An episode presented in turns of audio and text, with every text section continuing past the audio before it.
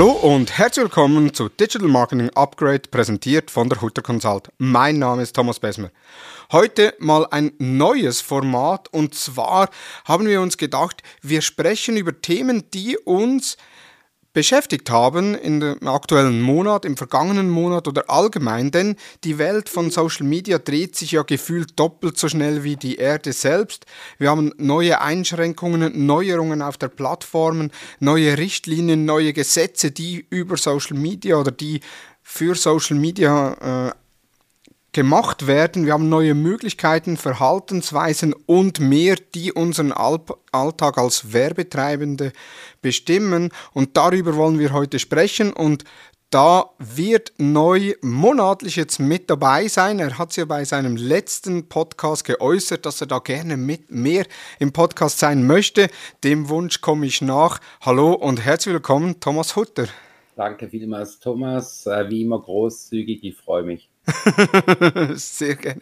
Ich freue mich auch. Endlich haben wir ein Format gefunden, wo wir regelmäßig uns sprechen können. Wir machen ja das eigentlich sonst schon relativ oft, dass wir uns äh, austauschen über aktuelle Geschehnisse auf den Plattformen und was das für einen Einfluss für uns hat, aber auch für die Werbebranche, für Werbetreibende oder auch für andere Unternehmen. Und jetzt machen wir das in gewissen Maßen öffentlich, natürlich nicht alle Themen, aber äh, eine Vielzahl, die da öffentlich diskutiert werden.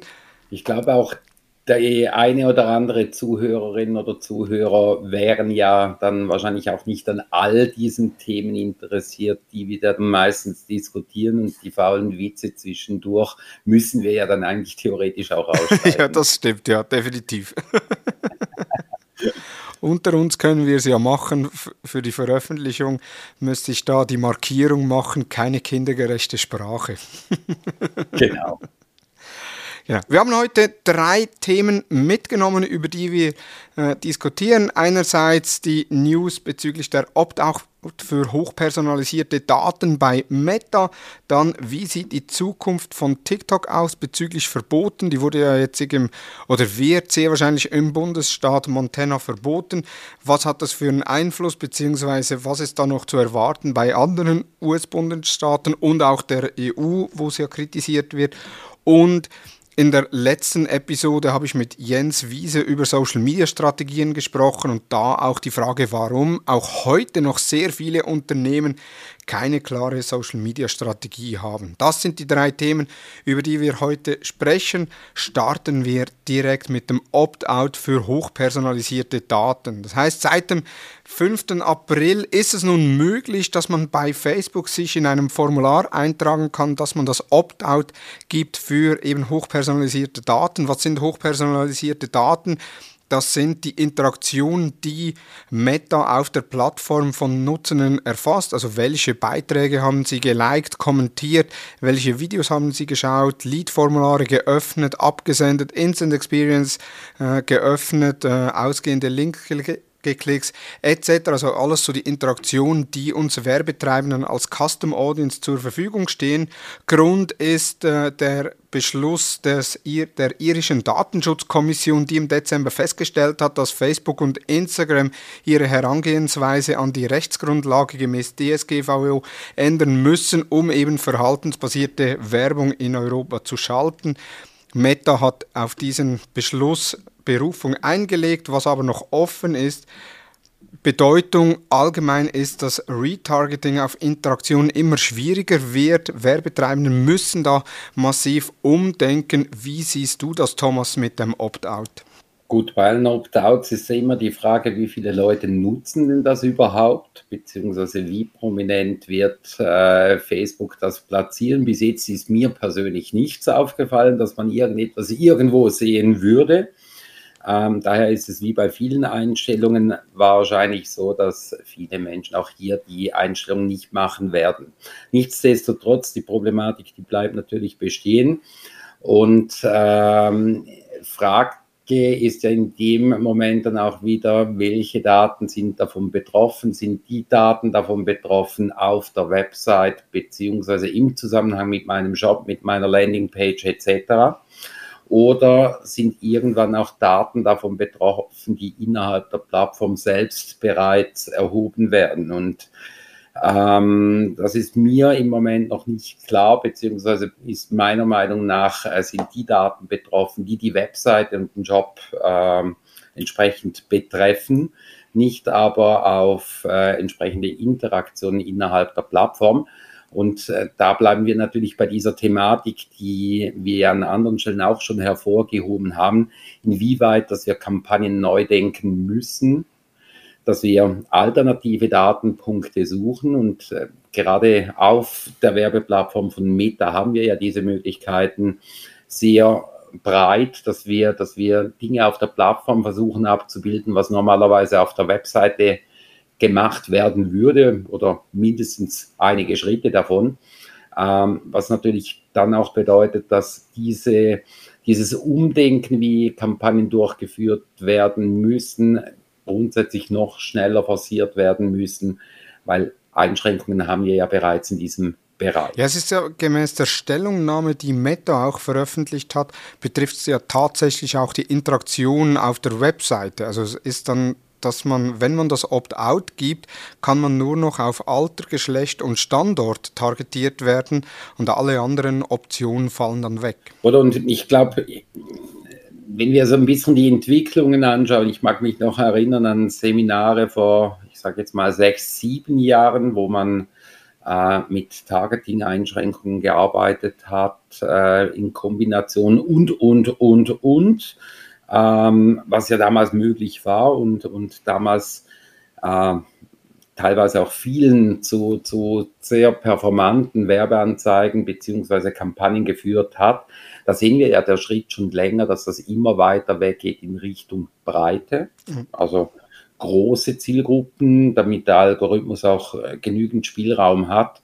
Und von dem her kann man natürlich sagen, das wäre ja jetzt mit diesen Einschränkungen das, was ja grundsätzlich auch seit, ich sage jetzt mal eineinhalb, zwei, zweieinhalb Jahren immer mehr empfohlen wird. Oder wie siehst du das? Ja, definitiv. Also es ist schlussendlich, es kommt noch mehr auf das Werbemittel drauf an. Also wenn man dann wenig Möglichkeiten hat, bestehende Kunden, sage ich jetzt mal, von, äh, von Nicht-Kunden zu unterscheiden, sondern dass ich da sehr stark eben halt eine breite Zielgruppe, ich kann nur noch eine Ortschaft angehen oder ein Alter oder ein Geschlecht oder bei gewissen Ad-Kategorien kann ich ja äh, nur noch den Standort angehen und Geschlecht und Alter auch nicht, äh, dass man da halt die Werbemittel wirklich noch gezielter auf die Zielgruppe abstimmen muss, beziehungsweise auf die man äh, auf die man ansprechen möchte, eigentlich klassisch wie im organischen Social Media, da gibt es ja die Thematik schon lange. Man hat ja gar keine Einschränkungen der Zielgruppe. Das heißt, man müsste sich eigentlich vorgängig, wenn man etwas organisch postet, sich überlegen, wen möchte ich überhaupt erreichen, was ist mein Ziel und welche Handlungsaufforderung sollte er machen. Das sind so die Ratschläge, die wir ja immer wieder abgegeben haben im organischen Bereich. Und jetzt kommt es auch in den Paid-Bereich, weil man da eben massiv eingeschränkt ist. Mhm. Wobei, du hast ja richtig auch äh, gesagt, aktuell auf der Plattform wird das noch gar nicht forciert. Also eben aufgrund dessen, dass ja Meta-Berufung eingelegt hat, sind die auch nicht interessiert, dass das Opt-out relativ oder dass das Opt-out von vielen Personen gemacht wird. Wenn man danach sucht, findet man so ein paar Blogbeiträge von ja, ich sage jetzt mal Datenschutzskeptiker oder Datenschutzquerdenker oder wie man die dann nennen möchte, die eben auf dieses Formular verlinken, was in den Einstellungen irgendwie auf der sechsten Ebene ist. Also man hat keine Chance, das Formular zu finden und auch über die Google-Suche kommt man nicht direkt in Facebook auf das Formular, sondern eben nur eigentlich über andere Blogbeiträge, die das verlinkt haben. Oder wenn man sich ein bisschen zurückerinnert, wenn Änderungen gemacht wurden, beziehungsweise auch wenn Einschränkungen gemacht wurden, diese Abfragen bei den Nutzern, wie viele Menschen lesen das schlussendlich, wie viele Menschen geben, äh, geben da tatsächlich dann auch äh, den, den richtigen Button und, und, und, und. Äh, da spielen ganz viele Dinge noch mit und wenn wir bedenken, diese Diskussion auch mit, mit äh, iOS 14.5, wo ja auch bereits riesige Einschränkungen rund ums Targeting passiert sind, wenn man die Zahlen dann wieder herunterbricht, wie viele Leute haben dann effektiv ein iOS-Gerät versus Android-Nutzung, insbesondere wenn man es dann vielleicht nicht nur auf den Markt Schweiz bezieht, wo iOS extrem stark vertreten ist. Ähm, diese, diese Zahlen werden ja dann teilweise schon auch noch einmal ein bisschen korrigiert, dass es dann nicht so extrem scheint, wie es im ersten Moment dann klingt meine Sorge ist ein bisschen, wenn sie dann wirklich die Berufung auch verlieren, dass sie dann proaktiver vorgehen müssen. Also ähnlich wie bei iOS 14.5, dass man dann eigentlich, wenn man das nächste Mal Facebook öffnet oder Instagram öffnet, dann zuerst mal bestätigen muss, ja, ich möchte getrackt werden. Also wie das jetzt äh, vor zwei Jahren oder ja, äh, zwischenzeitlich zwei Jahren äh, im April war, wo man dann, wenn man die App geöffnet hat, zuerst mal die Meldung kam, eben möchte man zukünftig von der App getrackt werden. Und wenn das kommen wird, dann wird wird die Massen bewegen. Also das haben wir jetzt bei iOS 14.5 schon gesehen. Über 80 Prozent der, der iOS-Nutzenden, die äh, kein keine Tracking-Erlaubnis gegeben haben, also 20 Prozent oder es steigt spannenderweise, also im Nachgang, es geben immer mehr wieder die Tracking-Erlaubnis. Das ist auch verwunderlich, wo, woher das kommt. Äh, kann ich mir nicht erklären, ist jetzt aber auch nicht Thema. Aber man sieht so, äh, eben, es bewegt die Massen, wenn es dann sehr aktiv auch gepusht wird. Aktuell eben irgendwie fünfte, sechste Ebene in Einstellungen. Also ich habe es auch ohne ohne Anweisung gar nicht gefunden, sondern ich musste wirklich äh, über einen Link gehen und dann Schritt für Schritt wieder zurück. Gehen wir mal davon aus, äh, was, was wir ja nicht abschätzen können. Äh, trotzdem müssen wir mit dem Szenario rechnen. Meta verliert die Berufung und es kommt wirklich zu einem, äh, zu einem Entscheid, dass sie aktiv die Nutzenden äh, um die Erlaubnis für das Tracking fragen müssen, gemäß DSGVO.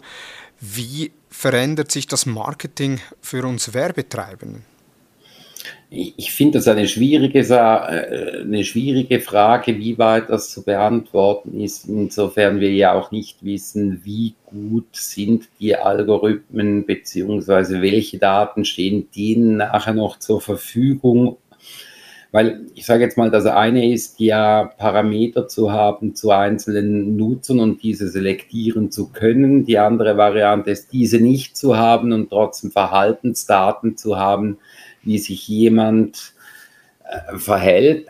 Ich, ich finde das extrem schwierig abzuschätzen, was das ist. Ich meine, wenn wir schlussendlich nur noch die Möglichkeit haben zu sagen, okay, Zielgruppe ist in dieser geografischen Region und irgendwo von bis im Alter, dann sind wir natürlich im Bereich von, ich sage jetzt mal, Streumedien. Ja.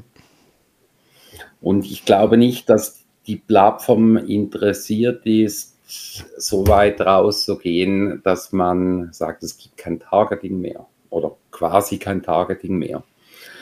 Wenn im Hintergrund natürlich nach wie vor die Algorithmen arbeiten nach dem Motto mit Wahrscheinlichkeit und Modellierungsmodellen, kann das unter Umständen ja recht spannend sein. Wie weit da mögliche Schritte bereits gehen, sieht man ja relativ gut bei Google äh, wie gut das solche Dinge funktionieren. Mhm. Also wie sich das verändert, ich denke, wenn diese Targeting-Möglichkeiten im großen Maß nicht mehr zur Verfügung stehen, dann wird es schwieriger sein, sehr individualisierte Kampagnen auszuspielen. Dann ist dann tatsächlich so, wie du es vorher erwähnt hast, ähm, dass, äh, dass die Werbemittel eine unheimliche Wichtigkeit äh, bekommen, aber nichtsdestotrotz werde ich ja mit diesen Werbemitteln auch einen netten Streuverlust wahrscheinlich haben, beziehungsweise wahrscheinlich mehr Impressionen generieren müssen, als das in der Vergangenheit der Fall war. Mhm. Ja, ich, ich persönlich hoffe ja da eher, dass der Algorithmus weiterhin auf die Daten zugreifen kann, wenn denn gemäß äh, eigentlich dem irischen Datenschutzkommission ist ja nur die Herangehensweise, wie sie die Daten dann auch zur Verfügung stellen. Also eben, dass man darauf Targetings machen kann. Sprich, Targetings werden dann nicht mehr uns Werbetreibenden zur Verfügung gestellt, aber die Algorithmen werden weiterhin mit solchen Daten äh, gefüttert, um eben auch die Auslieferung der Werbemittel zu optimieren und eben den Streuverlust zu minimieren. Das ist ja auch so, ich sage jetzt mal, die Intention. Wir kennen es ja schon, die Advantage Plus Shopping Campaigns gehen ja in die Richtung. Oder äh, in den USA sind sie jetzt auch Advantage Plus Traffic Campaigns am Testen wo man äh, klassische Traffic-Kampagnen eigentlich nur noch sagt, okay, äh, da, das Ziel ist Traffic, hier sind die Werbemittel und los. Und ich glaube, das wird, wenn dann wirklich äh, der Entscheid kommt, wird das die Zukunft sein, beziehungsweise auch ohne Entscheid oder ohne klaren Entschluss wird es eher in die Richtung gehen, dass man nur noch so, ich sage es mal, die Advantage Plus Campaigns hat, wo man dann die Zielsetzung angibt, das Werbemittel und der Rest macht der Algorithmus hat sich auch unsere Arbeit schon in den letzten Jahren massiv verändert, auch was Personas oder Zielgruppen anbelangt, wo man früher noch Zielgruppen definiert hat, ja Hundehalter äh, aus einer gewissen Region, die sich auch für Fußball interessieren. Und für Outdoor-Aktivitäten in dem und dem Alter mit Kindern, ist heute geht man hin und sagt, okay, man hat äh, die Empathiekarte welches Problem löst mein Produkt, welche Bedürfnisse hat die Zielgruppe, die mein Produkt kaufen, welche Herausforderungen, Sorgen hat die und wie kann man das lösen? Und das dann eigentlich in den Werbemitteln integriert und so eben aufgrund dessen Inhalte die Zielgruppe definiert. Ja, absolut bei dir. Aber ich glaube, auch wenn man da tatsächlich in den äh, Seminaren noch äh, hört und äh, die Fragen dazu äh, analysiert, ist dieses extrem detaillierte Zielgruppendenken bei den Menschen sehr stark verankert. Und ich meine, das ist auch kein Wunder, weil diese Möglichkeiten, die waren ja als sie eingeführt worden, waren oder wurden von, von Meta beziehungsweise damals Facebook. Ja, Unique, das gab es auf anderen Plattformen in dieser Granularität nicht. Das heißt, da von der Denke her wieder wegzukommen, ich mache das offener, ist im Prinzip ja gegen die Logik, aber eben, wie gesagt, wir sehen das ja in anderen Themenbereichen, gerade im Zusammenhang mit äh, KI etc., wie weit das diese Algorithmen heute mittlerweile sind und damals drei, vier Jahren, wenn man da gesagt hat, ja, das macht dann die KI, dann hat man wahrscheinlich zu Recht gegrinst. Ähm, heute traue ich das den Tools tatsächlich zu, dass die wesentlich viel voraussagen können oder besser ähm, einschätzen können, welche Werbemittel für welche Nutzer wie gut passen und entsprechend so Einschränkungen vornehmen. Genau, also da, ich bin sehr gespannt, wie es da weitergeht und vor allem auch, wie schon, schon angetönt, es entspricht es ist ja nicht nur für Meta, jetzt die irische Datenschutzkommission hat jetzt mal Meta gerügt in dem Fall oder eben äh, die Rechtsgrundlage äh, bestimmt, dass Meta da nicht regelkonform arbeitet, wird aber dann sehr wahrscheinlich auch auf andere Plattformen ausgeweitet sein, weil unser nächstes Thema TikTok äh, hat ja die ähnlichen Möglichkeiten, die auch Meta bietet, was äh, die Werbung anbelangt. Ja, bei TikTok haben wir natürlich ähnliche Möglichkeiten. Diese Möglichkeiten sind ja auch ganz, ganz ähnlich bei Pinterest und sie sind ja auch ganz, ganz ähnlich bei LinkedIn, dann eher halt mit äh, beruflichen Attributen und, und Ausbildungsattributen und vielleicht dann weniger was private Interessen anbelangt, wie wir das von den anderen Plattformen kennen. Aber ja, die Problematik bleibt natürlich überall, äh, ich sage jetzt mal dieselbe. Hexenjagd TikTok finde ich ein, ein, ein, ganz spannendes Thema. Ähm, wenn man dann noch bedenkt, dass sie alle von der gleichen Seite her kommen, also mindestens geografisch gesehen aus der gleichen Region kommen, wenn man dann denkt, welche Unternehmen das da ihren Hauptsitz haben, wenn man weiß, wie viel Lobbying früher Google betrieben hat gegen die Möglichkeiten, die Facebook dazu mal angeboten hat, beziehungsweise auch da war ja bekannt, dass äh, die eine oder andere negative Pressemeldung durchwegs auch äh, so forciert platziert wurde von, von anderen Anbietern in diesem Bereich, die ihren Werbemarkt schwinden sehen. Also von dem her verwundert mich diese Hexenjagd da drüben nicht, insbesondere wenn man noch betrachtet, wie die wirtschaftliche Situation im Zusammenhang mit China steht und wenn man dann gleichzeitig noch sieht, was sonst auf der Welt alles so ein bisschen passiert, äh, ist das halt von mir aus gesehen auch eine, eine, ein Sündenbock, der im Moment recht gut hinhalten kann. Ja, das sicherlich. Also jetzt gerade was aus der USA passiert, ich habe es in, den Social Advertising News dann auch schon abschließend mal gesagt, man möchte ja eigentlich auch, dass TikTok in, in US-Hände kommen, also in einer, von einem Unternehmen geführt werden, das in der USA äh, ihren Sitz hat. Die Frage ist dann einfach, ist das auch wirklich besser? Weil auch eben du kommst auf die Geschichte mit Facebook zurück. Weißt du, weißt du ich sage jetzt mal die Frage, die dürfen wir uns natürlich nicht stellen. Also ist, ist es besser? Ich meine, das eine, wo China menschenrechtlich steht und, und, und, und, äh, und das andere ist eine Demokratie. Da beginnt dann wieder diese Diskussion. Und nee, wenn man in die, äh, in die Geschichte schaut, war Amerika ja, glaube ich, auch nicht immer nur ein Unschuldslamm und, und alles so. Also ich, ich sage mal, das sind einfach ganz gefährliche Diskussionen, Richtig. wo man da führt.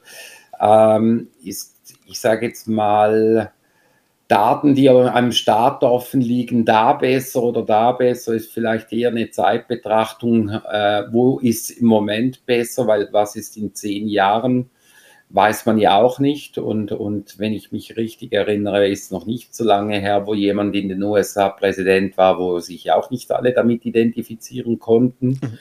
Ähm, also ich, ich, ich finde, die Diskussion, sind Daten besser aufgehoben dort oder da relativ schwierig, insbesondere man ja auch nicht wirklich äh, abschließend dann beurteilen kann, wer ist jetzt gut und böse. Mhm.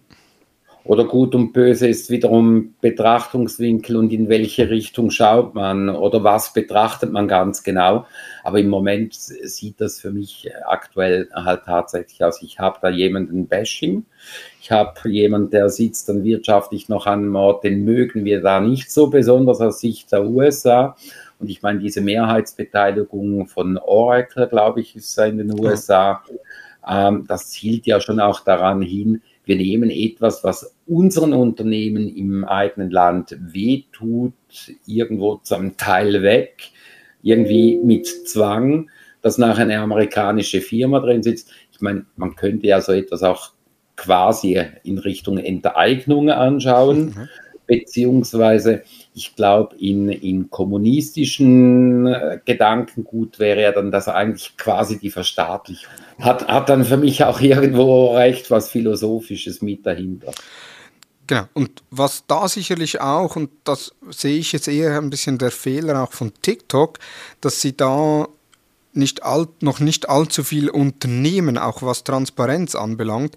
Das hatte, hatte ja Google auch. Google wurde ja auch lange als oder früher als die Datenkrake äh, betrachtet, war böse äh, oder wurde als böse betrachtet, weil sie eben alle Daten sammeln und haben dann ange Du behauptest, die sind weder Datenkrake noch. Nee, das behaupte ich nicht.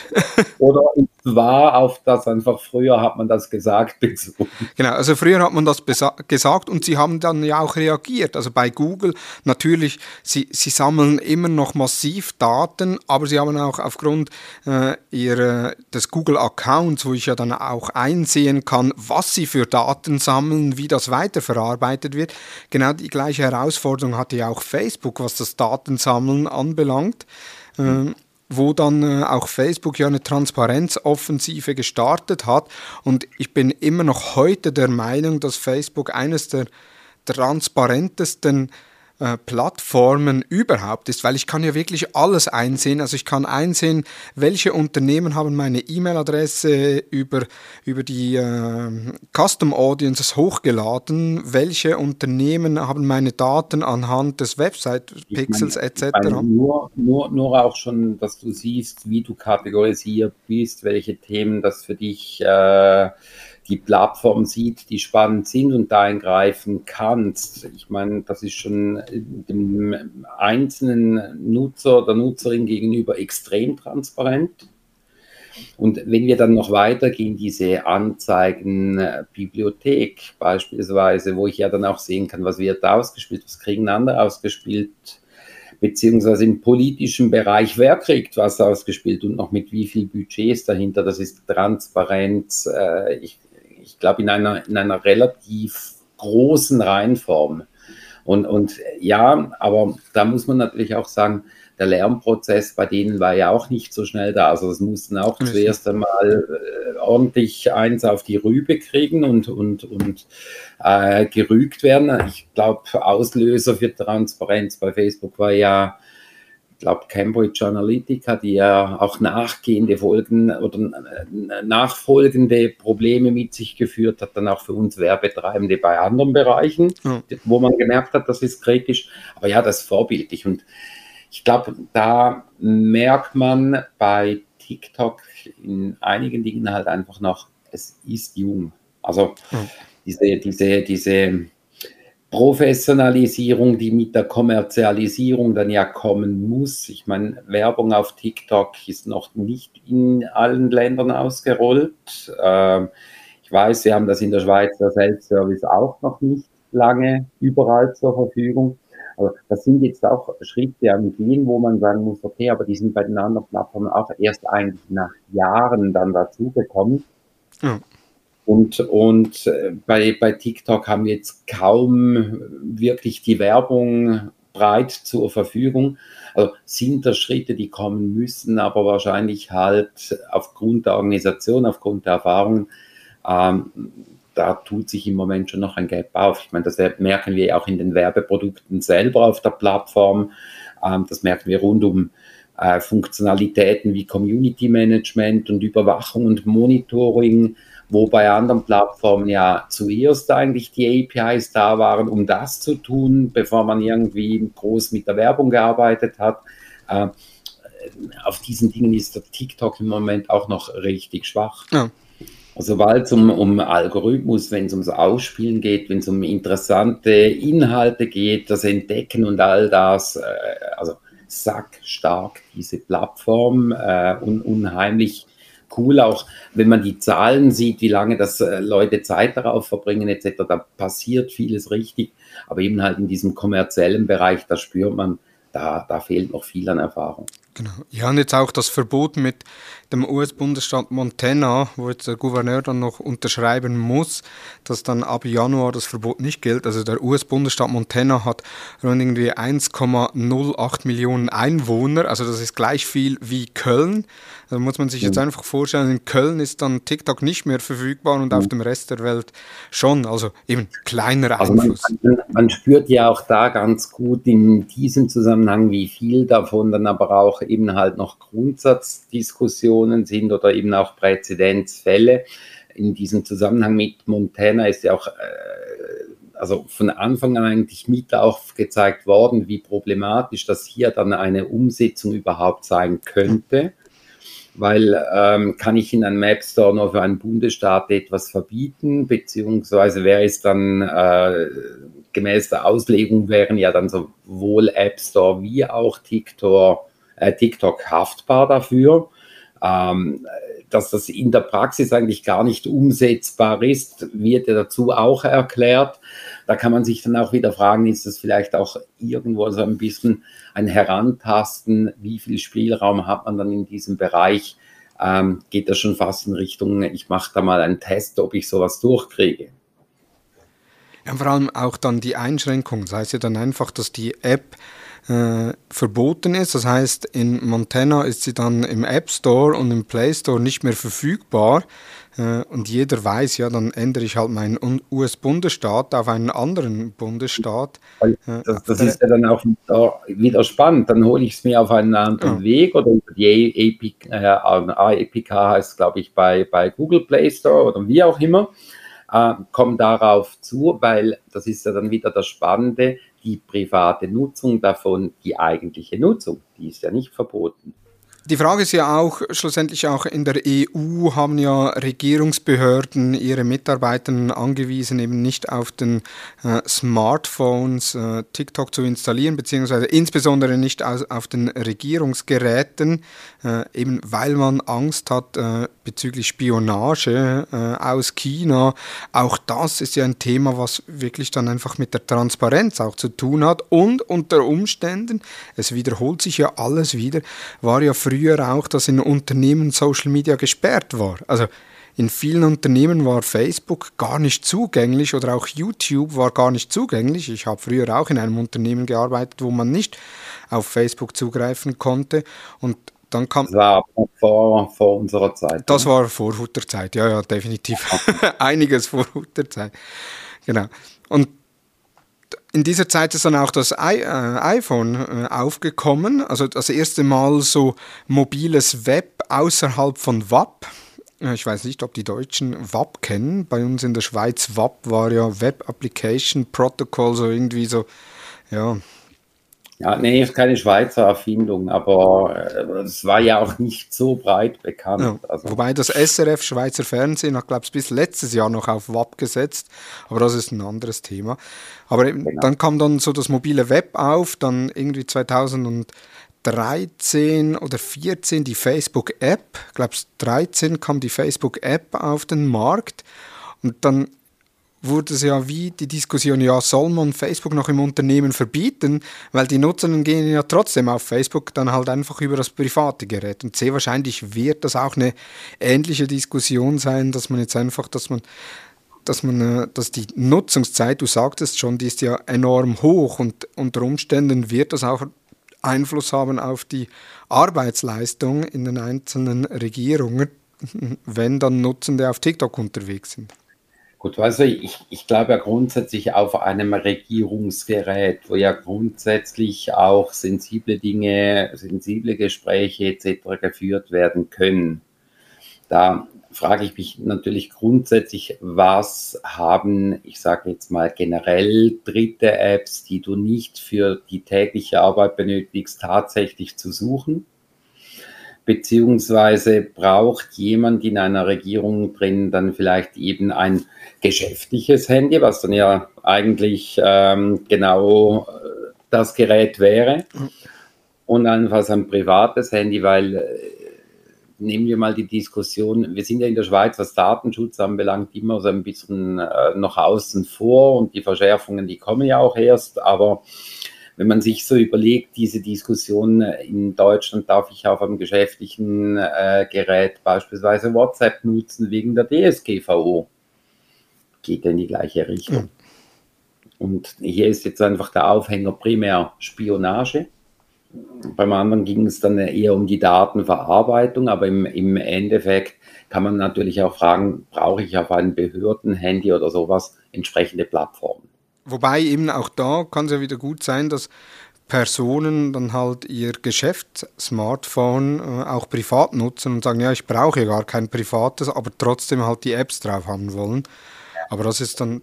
Wahrscheinlich diese private Nutzung vom geschäftlichen Smartphone wahrscheinlich dann sicherlich auch noch gegen andere acht oder neun Reglemente verstoßt, genau. die wahrscheinlich im Umfeld von Regierungsbehörden, insbesondere im der großen, modernen Europäischen Union wahrscheinlich äh, ja, vorgegeben sind. Mhm. Also so kurz, eben TikTok eher momentan halt einfach der Sündenbock aus China, äh, insbesondere für die USA und allgemein halt auch noch eher, ich sage jetzt mal, die jungen Wilden äh, unter den Social Media Plattformen, die im Business-Kontext noch einig, einiges an Lehrgeld zahlen werden, äh, zahlen müssen, was auch die Transparenz der Daten anbelangt. Äh, aber da in ByteDance bzw. TikTok wird auch da sich entsprechend weiterentwickeln, gehe ich davon aus, äh, weil die Entwicklung, die sie jetzt in den letzten zwei Jahren gemacht haben, ist ja enorm. Ja, und wenn man, wenn man auch so ein bisschen schaut, ich verfolge das auch auf LinkedIn äh, immer ein bisschen mit, wer wo wie arbeitet. Ähm, da hat ja auch, auch, auch äh, TikTok beziehungsweise äh, ByteDance dahinter doch die eine oder andere Person rekrutiert, die sich auskennt mit, mit Regierungsbehörden, mit, mit äh, entsprechend Lobbying, äh, dass in dem Bereich sicherlich gearbeitet wird, aber ich glaube, im Moment ist tatsächlich primär die Sündenbock-Funktion. Dann Schlussthema noch Social Media in Unternehmen oder Social Media Strategie in Unternehmen.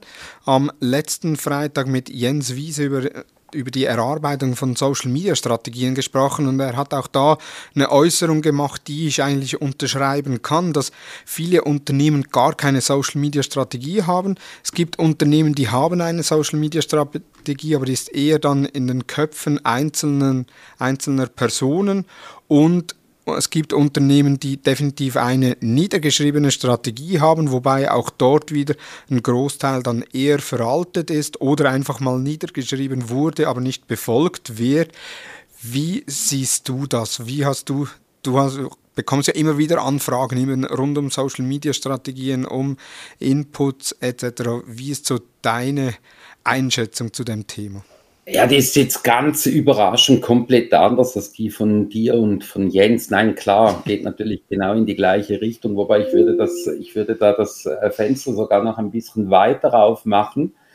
Äh, wir haben ja nicht nur mit Social Media zu tun, sondern wir haben ja mit verschiedenen Stellen in Unternehmen zu tun, ob das schlussendlich äh, der Verkauf ist, der Leads benötigt oder Umsatz benötigt oder das E-Com-Team, das Umsatz machen möchte im Shop oder wie auch immer.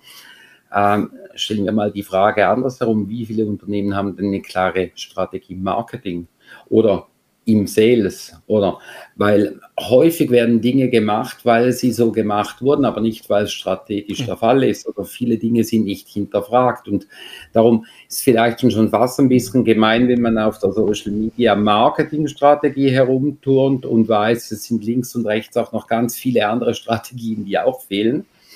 Ähm, was äh, ich glaube auch grundsätzlich so ein bisschen das Problem ist, äh, was ist der Unterschied zwischen einer Strategie und Maßnahmen oder einem Konzept, beziehungsweise wo wird da unterscheidet, weil viele sind extrem operativ unterwegs und sagen, das ist meine Strategie, aber äh, stimmt eigentlich gar nicht. Sie machen es einfach so, weil sie es mal gehört haben, aber eine strategische Überlegung ist nicht dahinter. Mhm. Ähm, also A, mal das. B, ich finde, äh, obwohl wir ja da nicht ganz unbeholfen sind im Thema, ich finde es tatsächlich noch recht schwierig, so eine abschließende Social Media Strategie zu erarbeiten, beziehungsweise wo beginnt es, wo hört es auf, wo beginnen dann aber auch schon wieder Konzepte, beziehungsweise einzelne Maßnahmen etc. Und wie häufig aktualisiere ich die, weil theoretisch müsste ich die ja laufend hinterfragen aufgrund der Veränderungen in den Plattformen und wieder neuen Playern und und und. Das wahrscheinlich die alles umgreifende Social Media Strategie heruntergebrochen ähm, wahrscheinlich auch gar nicht lange Bestand hat, beziehungsweise wenn überhaupt wahrscheinlich eher ein rollender Prozess ist. Nichtsdestotrotz wäre eine Strategie ja wahrscheinlich an vielen Orten sehr hilfreich. Oder, also, wie siehst du das? Definitiv. Also ich, ich, habe ja auch mit Mirko Lange über Content Marketing gesprochen und er hat einen Satz gesagt, den ich immer wieder sehr gerne sage. Es gibt nichts Schlimmeres, als das Falsche richtig gut zu machen. Und das ist auch so ein Thema, nicht nur im Content Marketing, sondern, also wobei Content Marketing ja auch ein Bestandteil ist von Social Media, aber allgemein auch in Social Media.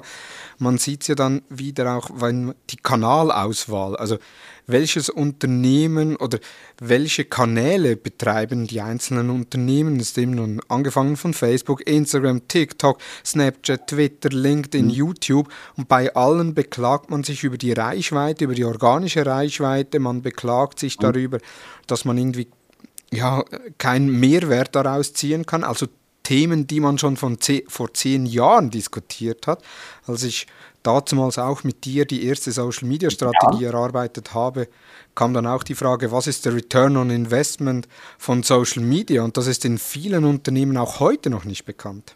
Ja, wobei, weißt du, auch, auch da ist halt dann wiederum die Frage, was ist es für ein Unternehmen?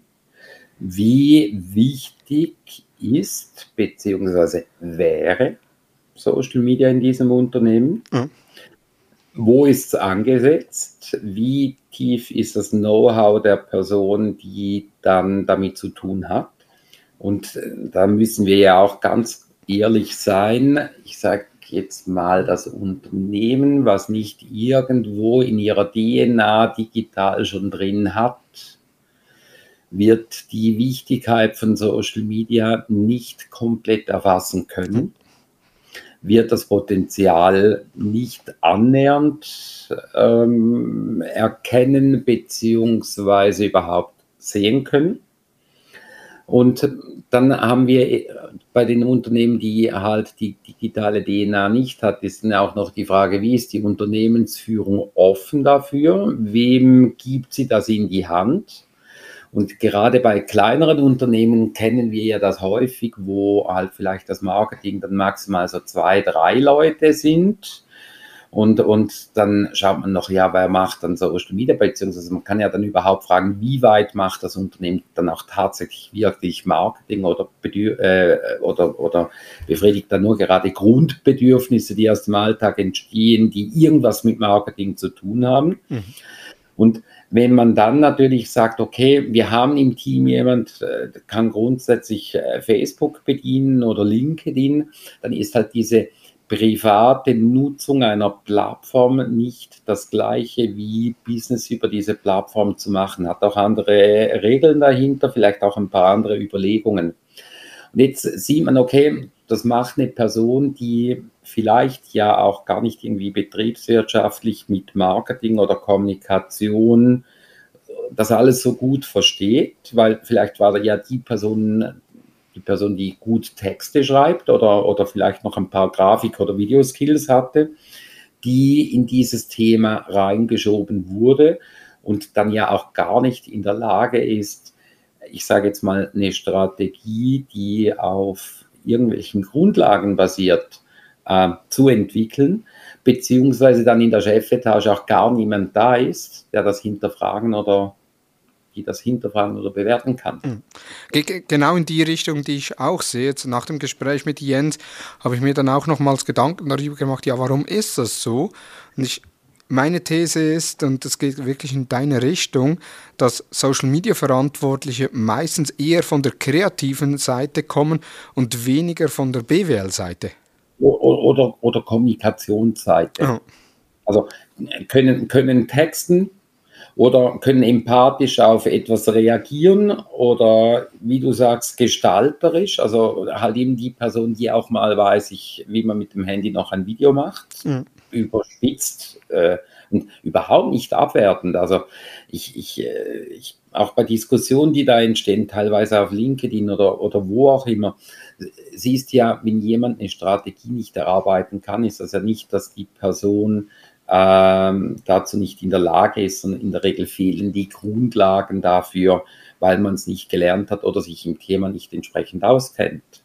Und darum, ich glaube, das Thema ist primär ein Führungsproblem. Ein Führungsproblem, in dem, dass man einerseits Ziele definiert, weil eben, weshalb soll ich eine Social Media Strategie erarbeiten, wenn es keine. Wobei, wobei auch da wieder ketzerisch, äh, ich meine, du kennst das ja selber aus dem Alltag.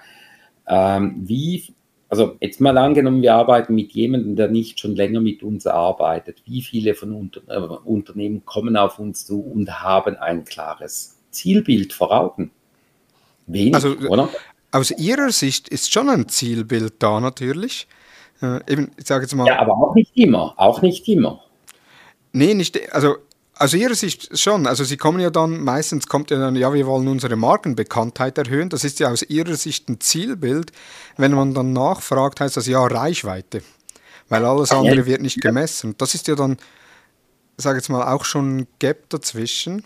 Wobei, weißt du, auch, auch, auch äh, teilweise, wenn du so, ja, was für Ziele sollen wir denn, ja, wir wollen, wir wollen mehr Bekanntheit oder wir wollen positiv auffallen oder so, aber es sind nicht wirklich Ziele, die, die irgendwie messbar, spezifizierbar oder, oder, oder auch konkret sind dahinter. Und, und da beginnt ja das Problem, was ist die Zielsetzung, müsste ja irgendwo vorgegeben werden. Und wenn das schon nicht definiert ist, ist darunter ja extrem schwierig, äh, grundsätzlich etwas Sinnvolles zu arbeiten, beziehungsweise dann habe ich ja dann wiederum das Problem, dass ich vielleicht da dann auch noch Menschen habe, die sich in diesem Thema gar nicht so tief auskennen, dass sie das Potenzial erkennen. Also habe ich oben bereits einen Fehler und weil der Fehler da nicht stimmt, setzt sich das nach unten entsprechend weiter durch. Und wie sagt man so, wenn ich, wenn zweimal halb richtig mache, ist dann halt am Schluss trotzdem nur ein Viertel richtig. ja, also ich, ich glaube, da, da ist so eine, so eine Verknüpfung von Problematiken, die dann zusammen im Endeffekt machen, dass man irgendetwas macht, was schlussendlich vielleicht auch gar nichts bringt. Also diese Diskussion, die wir ja kürzlich hatten, auch ähm, magst du dich erinnern, es gab mal eine Zeit, als noch der ehemalige Chef von Facebook Deutschland am Ruder war, äh, Scott Woods, der hat mal gesagt, ich hasse das Social in Media. Mhm. Und wenn du dann gleichzeitig wieder betrachtest, wie viele Unternehmen, wie viel Zeit in teilweise wirklich guten Content investieren und gleichzeitig sagen, ja, aber wir setzen komplett auf organisch etc., und wenn man dann diese Kostenberechnungsmodelle macht, was kostet es dann überhaupt auf diese Art und Weise, wenn ich mit solchen Content arbeite, bei so vielen Leuten erreichen, da nur schon die richtigen Kennzahlen ins, ins Spiel zu bringen, um irgendwo einen Anhaltspunkt zu bekommen, wie wertvoll ist denn das, was ich überhaupt mache? Mhm da beginnt ja bereits das Problem, wo man sieht, dass sich viele diese Gedanken gar nicht machen. Jedes Unternehmen, das betriebswirtschaftlich oder primär mit betriebswirtschaftlichen Zielen arbeitet, müsste ja ganz viele Dinge, die sie tagtäglich in Social Media machen, ganz extrem hinterfragen. Nur weil sie diese Fragestellungen schon gar nicht kennen, kommen sie nicht auf. Definitiv. Und da macht es definitiv auch Sinn, Experten oder eine Expertin an die Hand zu holen, die einfach mindestens mal äh, eine Zweitmeinung abgibt, im Optimalfall mit dem Unternehmen zusammen eben eine solche Strategie erarbeitet, dass die Expertin oder jetzt eben jetzt mache ich da einen kurzen Werbeblock für uns, dass wir dann die Unternehmen über eine längere Zeit im Bereich Social Media unterstützen, muss ja nicht immer zwingend gegeben sein, weil teilweise sind auch die finanziellen Mittel nicht gegeben, aber zumindest die Grundlage, äh, eben die Social Media Strategie oder mal die betriebswirtschaftliche Betrachtung von Social Media, dass man das mit einem externen äh, durchführt, weil eben es gibt nichts Schlimmeres als das Falsche richtig gut zu machen. In, in, in, in einer, wie, wie sagt man das, wenn man wie, wie soll ich das am besten sagen? In der Regel ist die Expertenmeinung immer dann teuer, wenn man sie nicht einholt. Ja. ja. Also, wenn, wenn, wenn, ich, wenn ich denke, jetzt beispielsweise bei, wenn ich, wenn ich ein Audit mache zu diesem Thema, wie weit stimmt meine Strategie tatsächlich mit dem überein, was ich mache, oder wie stimmig ist eine Strategie, oder wie auch immer gibt ja verschiedene Eckpunkte, die man bei, bei einem Audit betrachten möchte. Mhm. Ähm, Im schlimmsten Fall ist das Audit so, dass es das bestätigt, was ich mache, ist gut. Und dann hat es mich Geld gekostet und ich habe die Erkenntnis, ich bin auf dem richtigen Weg, was dann aber wiederum bedeuten würde, dass ich dann ja auch getrost da Geld ausgeben kann, weil ich weiß, ich bin auf dem richtigen Weg. Wenn ich Geld ausgebe für ein Audit und das Resultat ist maximal eben nicht übereinstimmend, dann habe ich Geld ausgegeben, was mir unter Umständen hilft, sehr viel Geld zu sparen. Weil ich mache ja dann das Falsche nicht mehr richtig gut. Und, und darum, aber da bin ich jetzt wahrscheinlich, das hat vielleicht mit, ein Kollege hat mich ja kürzlich als Boomer bezeichnet, wobei ich da ja schon noch ein bisschen altersmäßig noch abgrenzen möchte. Aber ich glaube, das ist auch so eine Erkenntnis aus den mehreren oder vielen Jahren mittlerweile aus, aus dem Business heraus. Ich kenne ja diese Situation selber. Ich hasse Buchhaltung. Ich kenne außer Treuhänder, Buchhalter und Revisionsmenschen eigentlich niemand, der das Thema wirklich mag. Und jetzt kann ich das selber machen und nicht so eine Ahnung davon haben und dann dürfte das hinten heraus ja auch Komplikationen geben. Buchführung nicht stimmt, viel Zeit, ich benötige, unter Umständen mache ich noch etwas falsch, habe dann vielleicht noch Probleme mit Steuern oder Behörden, was auch immer. Das heißt, auch da habe ich gelernt, dass eigentlich der professionelle Rat beziehungsweise halt mit Experten Zusammenarbeit, die ihre Arbeit verstehen, im Endeffekt immer billiger ist, als wenn es falsch läuft. Mhm. Und vor 15 Jahren wäre die Einschätzung auch noch eine andere. genau. Ein sehr gutes Schlusswort. Wir sind durch mit diesen drei Themen. Und daher vielen Dank, Thomas, für deine Zeit. Im Mai wird es das wieder geben. Äh, von daher abonniert diesen Podcast, bewertet uns auch auf iTunes und Spotify und natürlich nicht vergessen, im Podcast-Player deines Vertrauens auf Folgen zu klicken oder auf Abonnieren zu klicken. Hast du Feedback zu dieser Episode, dann gerne via Facebook, Instagram, LinkedIn oder auch per E-Mail an dmu.hutter-consult.com. Oder hast du auch Themen, die du möchtest, die wir diskutieren, dann ebenfalls über eine dieser Kanäle an uns zukommen lassen, so dass wir das im nächsten Redaktionsmeeting mit aufnehmen können. Thomas, vielen herzlichen Dank dir. Danke vielmals dir, Thomas und dann äh, bis zum nächsten Mal. Vielen Dank fürs Zuhören und ich freue mich, wenn ihr bereits am Montag bei den Social Advertising News des Digital Marketing Upgrade Podcasts der Hutter Consult wieder mit dabei seid. Vielen Dank und tschüss.